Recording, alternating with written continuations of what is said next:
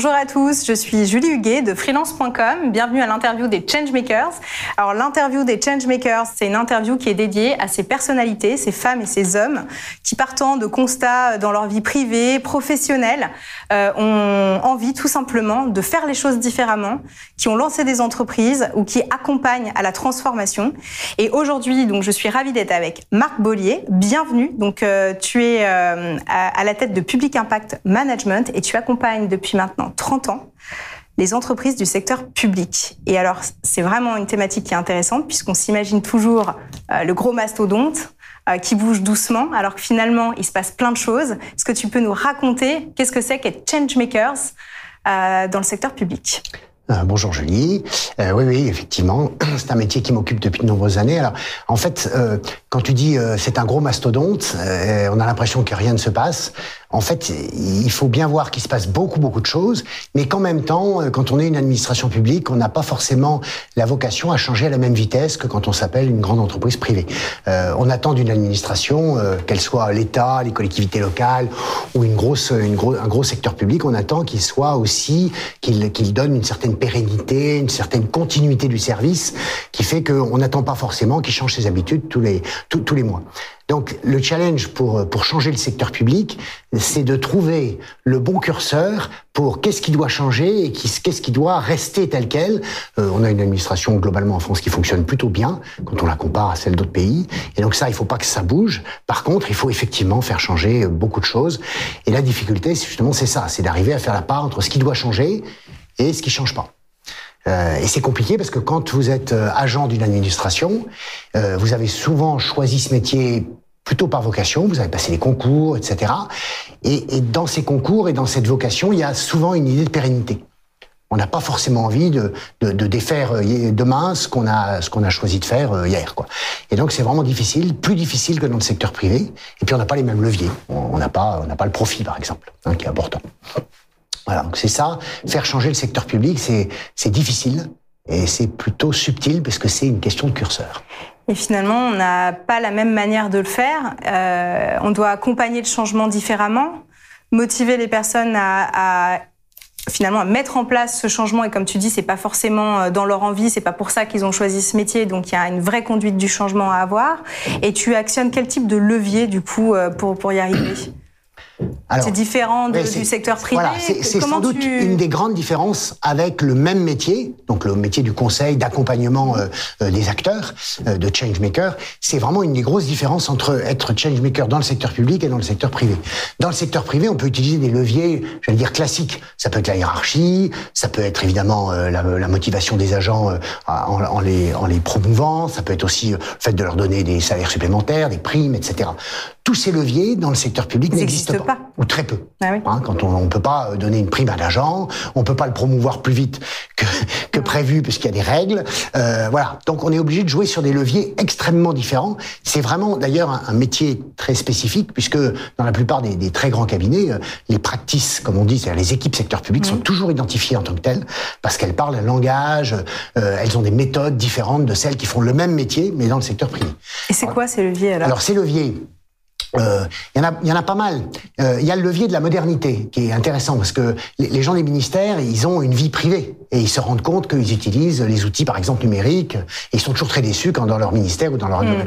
dans leur, dans leur commune, on n'a pas ces mêmes outils. Donc le levier de la modernité, soyez moderne, soyez avec votre temps. C'est un levier qui marche le pas. Le paraffeur numérique. Euh, la signature électronique est un excellent exemple. Mm. Merci. Il y a un deuxième levier qui est la fierté au travail. Euh, la plupart des gens qui sont dans les ministères, dans les grandes collectivités locales, dans les services publics, ils ont fait ce choix, ils ont fait un choix. Et donc la fierté au travail, c'est quelque chose de très important. Donc si on arrive à leur démontrer que le changement qu'on leur propose va améliorer, qu'ils vont pouvoir être plus fiers de leur travail et de ce qu'ils font pour les usagers, ça, ça les motive. Mmh. Et ça, c'est marrant parce que ça pourrait marcher aussi dans le privé. Finalement, on l'utilise moins. Ben, on l'utilise moins parce que finalement, Peut-être que dans le privé, euh, entre quelque chose qui est très utile à l'usager mais qui rapporte moins d'argent par rapport versus quelque chose qui est moins utile mais qui rapporte beaucoup d'argent, on a quand même tendance de temps en temps à choisir la deuxième solution. Hmm. Dans le secteur public, jamais. Hein, hmm. on, on, fera jamais ça. Donc la modernité, c'est sûr, le côté euh, fierté au, travail, et puis il faut pas oublier que de temps en temps, il y a aussi le réglementaire. De temps en temps, euh, le gouvernement, l'Assemblée prend une loi On peut prendre un exemple sur lequel on, reviendra peut-être tout à l'heure, c'est la, dématérialisation de ce qu'on appelle les autorisations du droit des sols. Donc c'est un jargon pour dire les permis de construire. simple. Hein, Donc on va dématérialiser, le, tout le monde va dématérialiser les permis de construire. Mmh. Donc on déposera son dossier de permis de construire entièrement en numérique. Mmh. Et ben on utilise un levier réglementaire et on dit à toutes les, tous les acteurs, ben, écoutez, à partir du 1er janvier 2022, il faut que vous puissiez dématérialiser. Oui, c'est comme ça, pas autrement. C'est comme ça et pas autrement. Donc c'est un levier qui marche. Parce qu'à un moment donné, on est fonctionnaire, on n'a pas, trop le choix et on obéit à ses supérieurs, qu'on soit convaincu ou non. Mm. Donc c'est un levier important aussi, qu'on utilise assez régulièrement. C'est n'est pas le levier principal, mais, mais c'est utile. Ça en fait partie. Tout à fait c'est super intéressant. Donc, donc toi, tu es changemaker, tu accompagnes euh, euh, donc ces transformations du secteur public. Et comment tu arrives à savoir que tu as bien réussi la transformation? Est-ce que c'est le même type de KPI qu'on suit euh, dans, le privé que, sur le secteur public? Comment tu sais que bah, finalement, tu as réussi à embarquer les équipes et que tu as réussi à mettre en place ce que tu avais à mettre en place? Alors, dans le secteur public, on n'utilise évidemment pas du tout le jargon KPI. D'ailleurs, ça n'a aucun sens. Euh, un agent public, il ne sait pas ce que c'est qu'un mm. KPI. Donc, on n'utilise pas du tout, du tout les mêmes indicateurs. Euh, là encore, le secteur privé est très très différent puisque les KPI, euh, ils ont quand même beaucoup une connotation financière. Mm. Dans le secteur privé, c'est quand même finalement l'argent à la fin qui fait une bonne partie du sujet, même si heureusement c'est pas la totalité. Ce levier-là ou cet indicateur-là, on ne l'a pratiquement jamais dans le hmm. secteur public.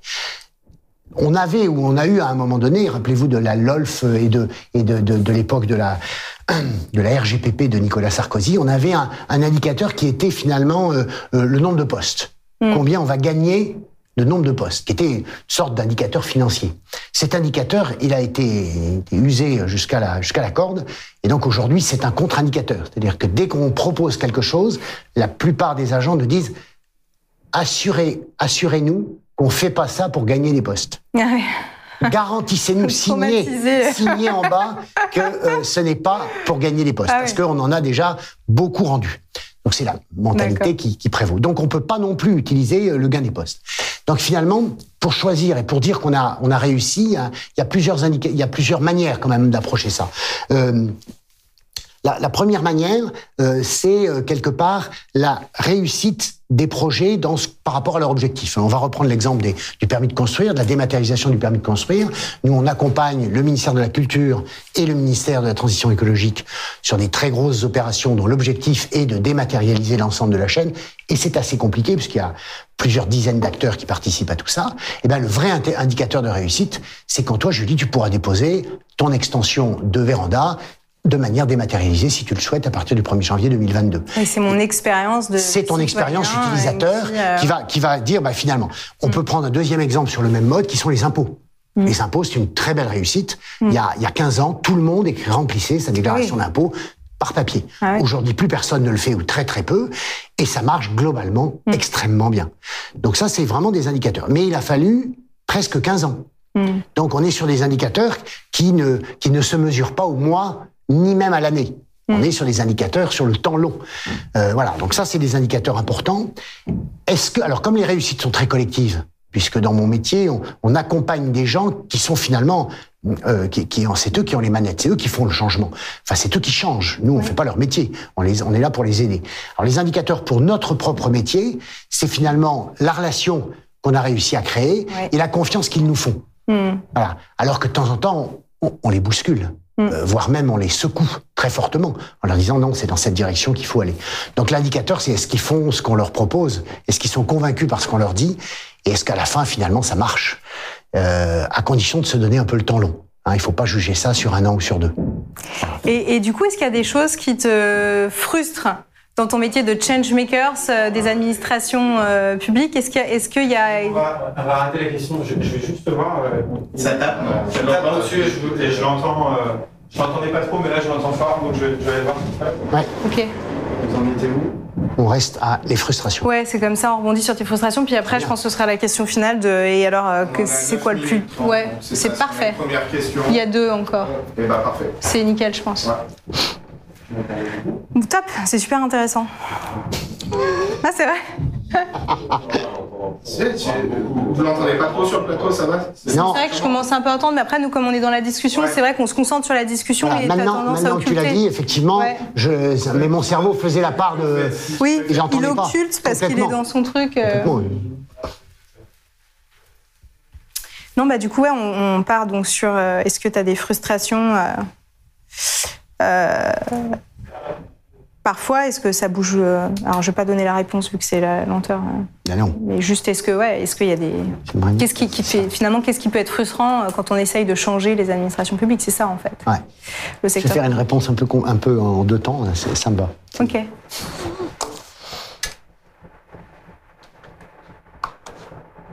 Top. Et après, la question de la fin sur. Sur l'avenir. Sur l'avenir bah, Comment tu vois l'avenir L'avenir, c'est que ça va continuer, euh, ça s'accélère de plus en plus, mais l'administration aura toujours un temps de retard. Et c'est très bien comme ça. Euh, pas adopter euh, tous les. Enfin, avant que l'administration recule. Tu vois, l'autre jour, je pensais à ça. Il y a des gens, il y a des entreprises qui s'étaient précipitées sur Second Life. Je sais même pas si ça te parle d'ailleurs. Non. Les, les, les, les avatars, ça te parle pas un peu la SimCity, euh, ah, les Sims, voilà. je préfère, mais c'est en, mode. Euh, il y, avait, il y a eu une mode, il y a, il y a 10 ans, il y a une mode autour de Second Life. Tout le monde avait un, un, avatar dans Second Life. Il y a des boîtes qui ont recruté sur Second Life. Aujourd'hui, tout le monde s'en fout, personne n'y parle. Bon, les administrations, elles ont toujours un temps de retard, elles se précipitent pas dans ces modes. Moyennant quoi, euh, elles évitent quand même un certain nombre de. Ouais, de, voilà, de ouais, de perte de temps et d'argent. Ouais, ouais, je reprends la question.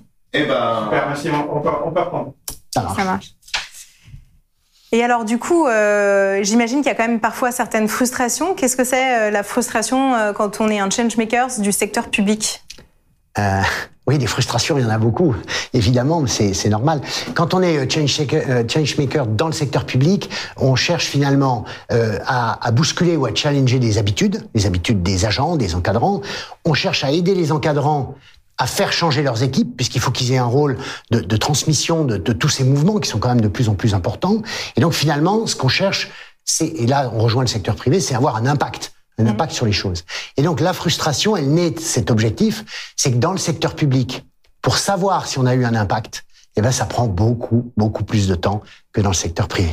Donc la vraie frustration, elle est autour de la lenteur. Hein, je me souviendrai souvent d'un fonctionnaire euh, rencontré euh, lors d'un une collation quelconque, euh, cinq ans après qu'on ait travaillé dans son ministère, qui nous aborde, qui m'aborde en me disant, euh, Monsieur Bollier, euh, oh, on, a, on vient de mettre en place la, la, les, recommandations que vous nous aviez faites en termes d'organisation. Ah oui. Et la mission datait d'il y a cinq ans. Ah oui.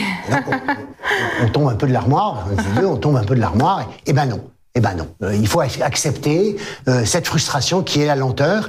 Et, et moi, j'y vois toujours un côté positif, c'est qu'en fait, les administrations n'ont pas à évoluer à la même vitesse que le secteur privé. Mm.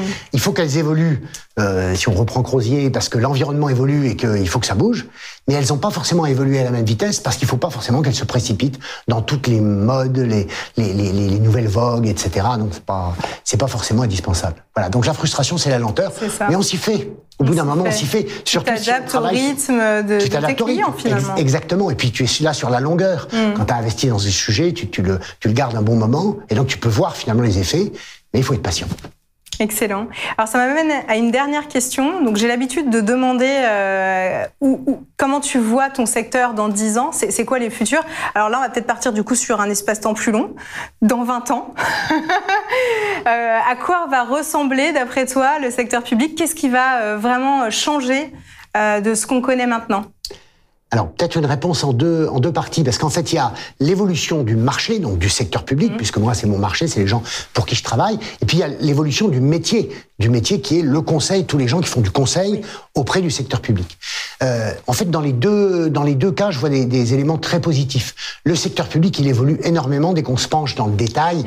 on, on, retrouve bien sûr les, les, grandes tendances mais ça bouge ça bouge beaucoup. Les exemples qu'on a donnés le montrent bien d'ailleurs. Mmh. Donc ça ça va continuer à bouger. J'espère toujours avec un petit temps de retard. pour éviter de se précipiter dans des effets de mode. mais, mais ça va bouger. La dématérialisation va faire son chemin. Les méthodes du privé sur la gestion des hommes, euh, la responsabilité des cadres, etc. Tout ça, ça va évoluer doucement, mais tranquillement. Quand on regarde les gens dans l'armée, par exemple, c'est plus du tout la chaîne hiérarchique classique ah que l'on connaissait. Ça a beaucoup bougé. Les équipes ont de très grandes autonomies sur le terrain, etc., etc. Donc ça va bouger, ça va continuer à bouger, toujours un peu plus lentement ou plus exactement avec un temps de décalage plutôt que plus lentement, avec un petit temps de décalage par rapport au, secteur privé. Et puis le métier des gens qui aident ça, mais ça va continuer à se développer parce que de plus en plus d'administrations se rendent compte que pour le moment, elles n'ont pas en interne les forces qui leur permettent de faire ça toutes seules. Hmm. Donc elles vont chercher les leviers de changement à l'extérieur. Pour des petites périodes, elles ne veulent pas recruter des fonctionnaires pendant 36 ans pour faire ce type de métier. Donc, elles vont continuer à, euh, à aller chercher à l'extérieur. Le bon exemple, c'est les, les, communes, les départements et les régions qui, a, il y a 15 ans, faisaient assez peu euh, appel à du conseil, hmm. qui aujourd'hui font appel à du conseil très régulièrement, et pour les plus avancées d'entre elles, de manière extrêmement ciblée, hmm. très intéressante. C'est vraiment, on vient vous chercher pour votre expertise sur tel ou tel sujet, on vous prend, on vous fait faire une étude, un accompagnement, un audit, n'importe quoi, et puis à la fin, on vous lâche, et vous repartez et, la collectivité continue à faire son chemin et à faire son métier. Donc ça, c'est une très bonne utilisation des gens de mon métier. Et ça se passe plutôt pas mal. C'est-à-dire que les clients sont de plus en plus mûrs sur ces, sur ces aspects, ce qu'ils n'étaient pas euh, il y a 10 ou 15 ans. D'accord. Bah, c'est super intéressant. Merci beaucoup pour cette interview et cette découverte euh, du changement donc dans le secteur public. J'espère que je vous ai donné envie d'aller voir un peu plus, un peu plus près euh, ce qui se passe dans le secteur public et le permis de construire. Oui, non, mais très intéressant. Bah, en plus, je suis en plein dedans.